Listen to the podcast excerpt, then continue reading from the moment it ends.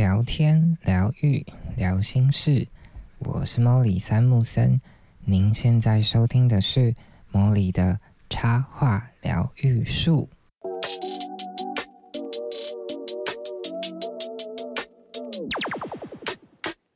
Hello，欢迎各位听众又来到莫里的说故事时间。那今天呢，要跟大家分享一个近期的活动。对，没错。就是我跟我的好朋友小金鱼想要办一场读书会，那想要跟大家分享这个活动的起源，然后为什么会想要办这样子的读书会跟大家分享。那开头必须要先讲，就是其实如果你仔细的回想你过去发生的种种的事件啊，不管是在工作关系、爱情，或者是你自己认定自己的价值，其实原生家庭，也就是说你的父母对于你的影响，其实是很深重的。对，就是如果你仔细的把你过去发生的很多经验的细节去。想想过一遍的时候，你就会想起，哎，这个跟我小时候在我看到我爸妈之间是如何相处的时候，或者是我看到我爸妈是如何对待我的时候，那些东西都会默默的一直积累在你的身上，然后久而久之，它会变成你的潜意识，然后也会成为一种你的习惯。它会不知不觉的渗透在你的生活的很多个环节，但是你必须要有意识的觉察，你才会真的意识到。所以，其实我今天就想要借由这个机会跟大家分享这个活动之余，也想要分享我这一路以来对于与原生家庭关系中学到的一些心得跟体悟，跟大家分享。那这个。概念其实是来自于我前阵子会跟朋友聊天，然后我们会谈论到可能关于上升星座啊、家庭关系呀，或者是人格面具类类似这样子的关键字。然后，因为我对这些东西其实蛮感兴趣的，就是对于我如何成为我啊，就是为什么我会有这些。嗯，mindset 有一些制式的思考模式在脑脑中，然后为什么会有的时候会一直重复一些 pattern？我其实蛮感到好奇的，这也是为什么我会学了很多跟神秘学相关的工具，像是人类图啊，或者是玛雅历呀，像我每一天都会分享的音乐结合玛雅历，这也是其中一种。那除此之外，我也学了塔罗牌，然后。星座、星盘，还有水晶啊、能量啊、天使、天使等等的。那其实会学这么多，听起来很灵性的工具，对我而言啦，我的目的其实都只是为了更认识自己，或者是更了解自己。我我自己有一个很深刻的感受，是在学了很多工具之后，他们就好像是。呃，你去认识一个事物、一个完整的东西的不同的切面，也就是说，从每一个角度，你都可以看到某一部分的自己。比如说，在人类图里面，因为我自己是投射者，所以借由理解投射者的运作模式之后，我好像就可以这样慢慢的，诶，厘清我自己某一部分的我是怎么运作的。然后除此之外，我也会研究星盘。那当我理解我的上升星座是天秤座的时候，我就会知道哦，原来我给人的一种第一印象会是什么样子的感觉。然后我就觉得他们就好像是一个完整物件的很多切面。然后当你透过每一个管道去认识你自己之后，那个切面会越来越完整，越来越。让你看清楚这整个整体完整的你到底是什么模样，然后你就会对自己越来越了解，越来越清晰。我觉得除了像这些灵性的工具之外，其实如果你是一个创作者，你去看自己留下来的创作，去厘清你的创作的脉络，其实也是这么一回事，就是你会了解你是谁，然后你为何而来，然后你可能会想要去哪里。那前面提到的这个上升星座啊、原生家庭啊、人格面具，其实有一本书，就是也想要推荐给大家，就是韩良露老师的《上升星座》这本书，它的全名叫做《上升星座生命地图的起点》。那我当初就是因为对于上升星座很感兴趣，然后就去找了这本书来看。那里面也有分享了很多跟十二个不同的上升星座，以及他们对应的其他十二宫的位置，这个对于一个人的影响。那其实我自己看完这本书之后，有一个很深的感受，就会觉得小时候，因为我们可能零到。就是真的进到小学，真的跟其他社会的同才相处、老师相处之前，你其实花了很多时间是跟你的家人相处在一起，特别是你的爸爸妈妈，然后他们就会给你带来很多很多的影响。像我们在看上升星座的时候，其实某种程度上，你也可以去听唐启阳老师的频道，我也很喜欢。然后他也会分享说，诶。上升星座其实就会影响你整个人的长相，然后以及你的气质。其实某种程度上，有的时候会蛮好玩的，就是你可以去玩猜一猜看的游戏。比如说，你第一次认识一个新朋友，然后你就可以问他说：“诶，那你的上升星座是不是某某某个某某一个类型？”其实通常我自己觉得啦，就是八九不离十，就是他这个。嗯，他是什么上升星座？他展现出来的气质跟他的长相，他是圆脸、方脸、长脸，还是鹅蛋脸，还是怎么样子的五官？其实都跟你的上升星座有关。它其实很直接的影响我们每一个人对于这个人的第一个印象。然后，但是这个某种程度上又跟你的遗传，就跟你爸妈还有你的童年经验有关。那其实这又让我想起了我另外一本我非常非常喜欢的书，也推荐大家可以去找来看，叫做《灵魂的出生前计划：你与生命最勇敢的约定》。那这本书其实我是无意间在图书馆，我本来不是要找这本书，然后我就去图书馆，然后就是去找我原本要找的那本书，但不知为何，就是我在那个橱柜，就是那个摆了很多书的书架上，那边找我原本要找的那本书的时候。这个书名就跑到我眼睛里，我就觉得，嗯，这看起来好像有点有趣。然后老实说，我最后真的没有找到我原本想要预计要找的那本书，但我就是因为对这本书好觉得好像很有趣，我就把它带走。然后真的看了这本书之后，我也觉得它让我解决了很多对于生命的困惑跟。走不过的一些关卡，就是有的时候你会觉得人生有一些抗战，然后你真的不知道要怎么度过，因为你有一些嗯想法或者是一些思考的模式还没有真正的被整理，然后所以这些东西这些关卡你就是现阶段就是过不去。但是当我我那个时候看完这本书之后，我得到的一个收获是，我会觉得。某种程度上，你这一生经历的很多重大的事件，我们就特别抓重大的事件来讨论。这些重大的事件包含你现在会跟你一起共组这个家庭的所有的成员，以及你遭遇的那些事件背后的种种相遇的缘分，其实都跟你在真的转世投胎、真的出生前，会有一个所谓的灵魂的圆桌会议。在这一场人生游戏里面，你会相遇的所有人，他们会在这个圆桌上跟你开会讨论，要用什么样子的方式与你相遇。那这些相遇的过程，其实如果你是一个真的在这出剧剧里面，有点像是楚门事件，你真的在这出剧里面的时候，你会觉得哇，the fuck，这个什是什么烂事？为什么要发生在我身上？但是，如果你回到灵魂的源头去看待这个事件的时候，你会发现，哎，天哪！这一切其实是我自己决定的，是我决定，我跟这个相遇的人沟通好，说你就是要来出这个难题给我，然后我必须要在这个过程中学会某一个功课，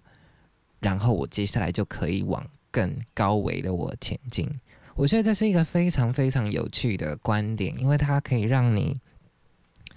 真的，当你遭遇到一些你觉得为什么要发生在你身上，比如说像书中有提到的，可能是你被强奸，或者是你的亲人发生巨大的意外离开，或者是就是你有忧郁等等的这些事情。在看完这本书之后，好像就真的可以找到一个理由，或者是找到一个解答，让你不会一直纠结在那一点。你可以为自己的生命找到一个出路。所以，其实我会觉得，就是当我们一个生命，就是选择了一个特定的时间点、特定的上升点来到这个世界上，就好像你已经选定了一组量身为你打造的遗传基因，或者是。童年的环境，然后或者是你未来可能发展的长相，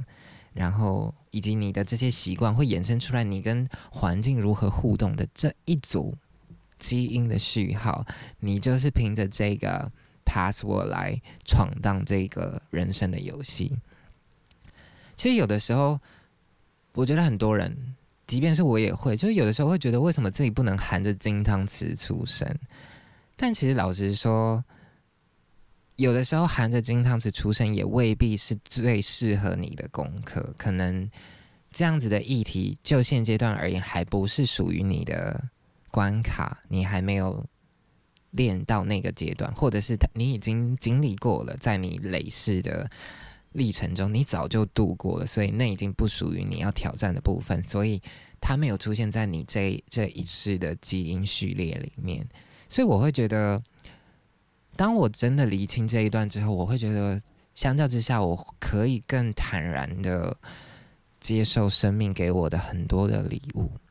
那其实这个时候，我就会有一个想法，说：那既然我的基因序列就长这样子，那真的不能改变吗？就是我会有一种这样子的疑问，就某种程度上，我自己觉得我还蛮反骨的，就会觉得为什么不行？对，就是为什么这个密码写给我是这样？那我一定要照着这个剧本走？难道我不能脱稿演出吗？那其实我会觉得，就是前面有提到原生家庭嘛，你在你刚出生，在还没有被所有的社会环境影响到，你真的加入社会之之间的这段期间，其实你花很多时间是浸泡在你的原生家庭里面的，他。某种程度上，它就是就是渗入你的骨髓，渗入你的血液，让你变成这个样子。所以我自己会觉得，原生家庭对一个人的发展是影响非常非常深远的。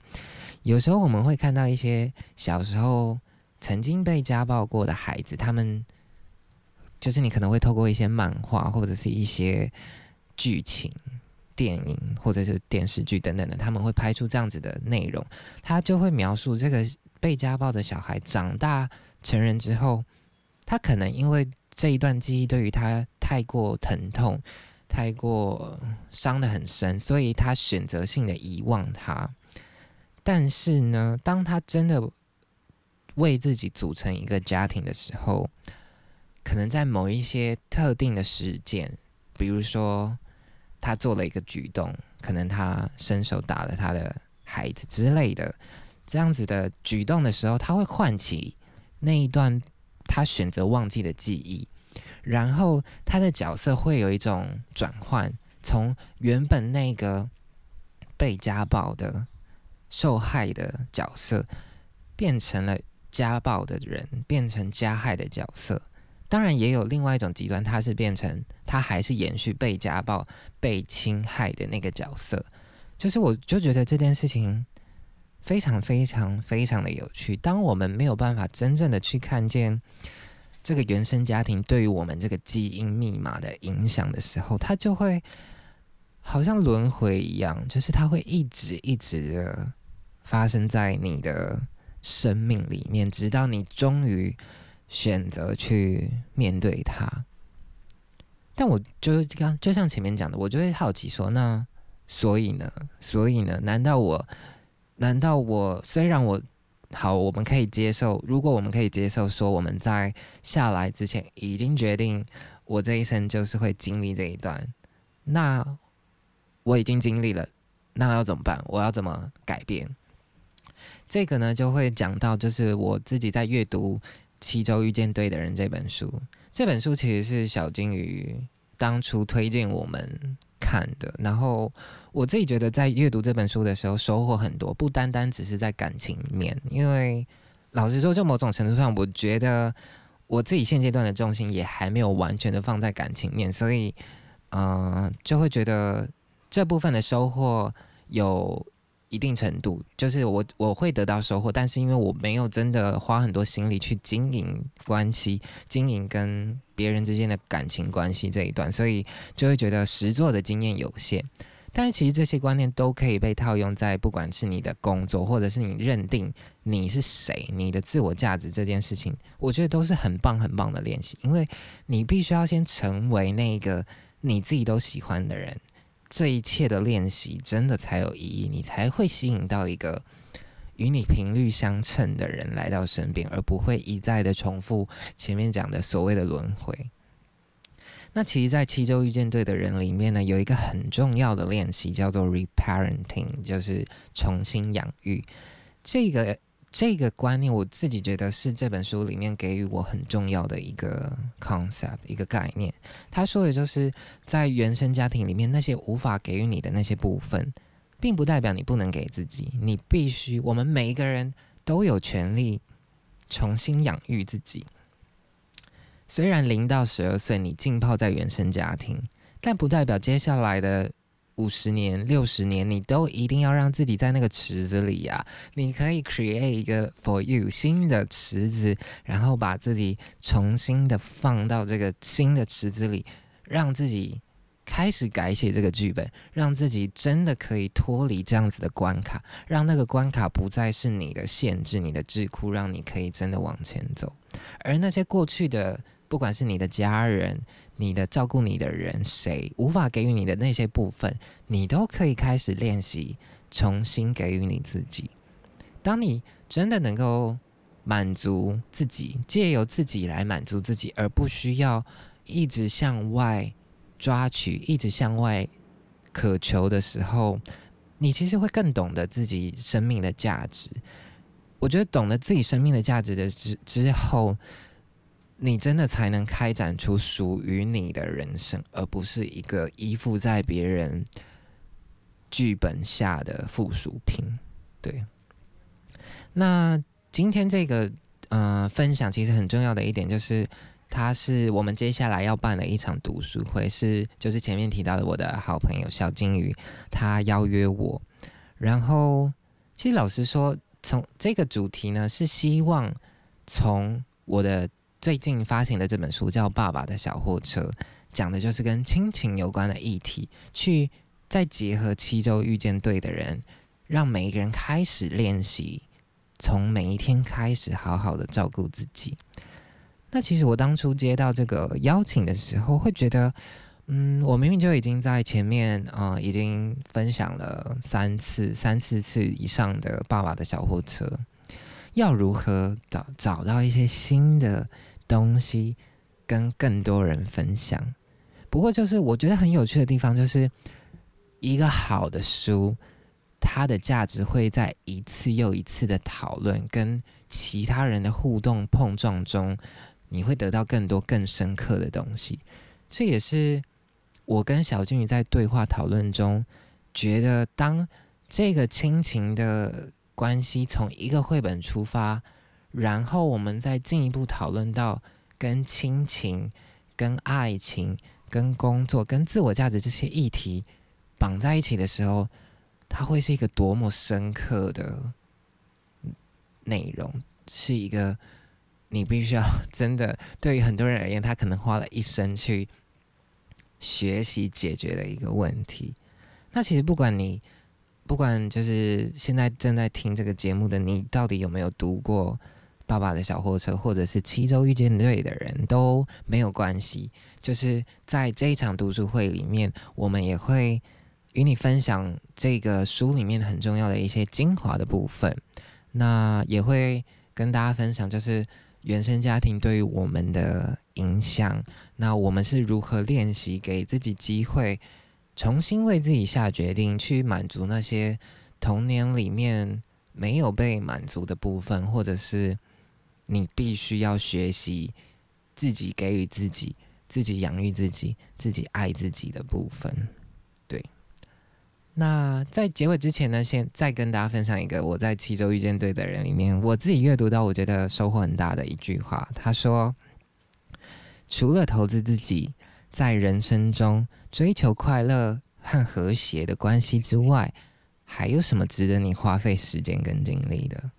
有些人可能会说是赚取更多的金钱，可是赚取更多的金钱却没有人可以分享，这样真的是好的吗？有些人可能会说，购买更多的土地，可是你有更多的土地，却没有人愿意跟你一起生活，这样真的是好的吗？那有些人可能会说，那我想要再获得另外一个学位，但你想想，如果你的毕业典礼都没有人来参加，为你这一路的努力鼓掌，那你真的会感到开心吗？也有人会说，哎，我想要创造更有意义的工作，那他可能。内建的就是一个 work hard 工作狂的城的呃木马城市，那你真的会真的想要每一天晚上都回到空荡荡的公寓里面，在一整天的工作之后吗？除非你真的有自己的小孩，否则其实老实说，没有什么比投资你自己是更重要的事情，因为当你懂得投资自己的时候。你才看得见自己的价值，你才懂得如何亲近别人，你真的才懂得如何爱自己也爱别人。所以，嗯，今天想要跟大家分享的活动就是会发生在九月十八号礼拜六，就是的下午两点到四点。那整个。就是你也可以上 Acupass 搜寻我们的活动，我们的活动叫做关系疗愈读书会，重新立下约定，从爸爸的小货车练习每一天照顾自己。Fit 七周遇见对的人，然后这是一个线上的直播活动，所以如果你时间不允许的话，其实你也可以透过。就是你也可以报名，然后我们在会后之后会把这个录影的连接再寄送给大家，大家可以再重复的练习、重复的学习、重复的聆听这样子。那详细的资讯呢，我也会放在呃 Podcast 的资讯栏，所以如果你感兴趣的话，你也可以点选那个链接去看到更多更多的 detail。好。那今天这个主题真的是我自己觉得非常深刻的，所以迫不及待想要跟大家分享。那也感谢你今天的聆听。如果你喜欢啊我的 Molly 的插画疗愈术这个频道，欢迎你到 Apple Podcast 帮我按五星评分，然后也欢迎留下你宝贵的建议或者是心得。然后如果你有更多更多想说的，欢迎你私信我或者是。不管是 tag 我在现实动态啊，或者是贴文，我都非常乐意的，会想要看到，嗯，真的听到大家在，不管是看到我的文章，看到我的创作，听到我的分享的时之后的那些得到，对我觉得那个都是很宝贵的礼物，对，那。如果你喜欢这个节目，然后也希望这个节目能够持续的提供很棒的资讯给大家的话，也欢迎你小额赞助我哦。那今天的节目就到这里告一段落，嗯，我们就下一集树洞相见喽，拜拜。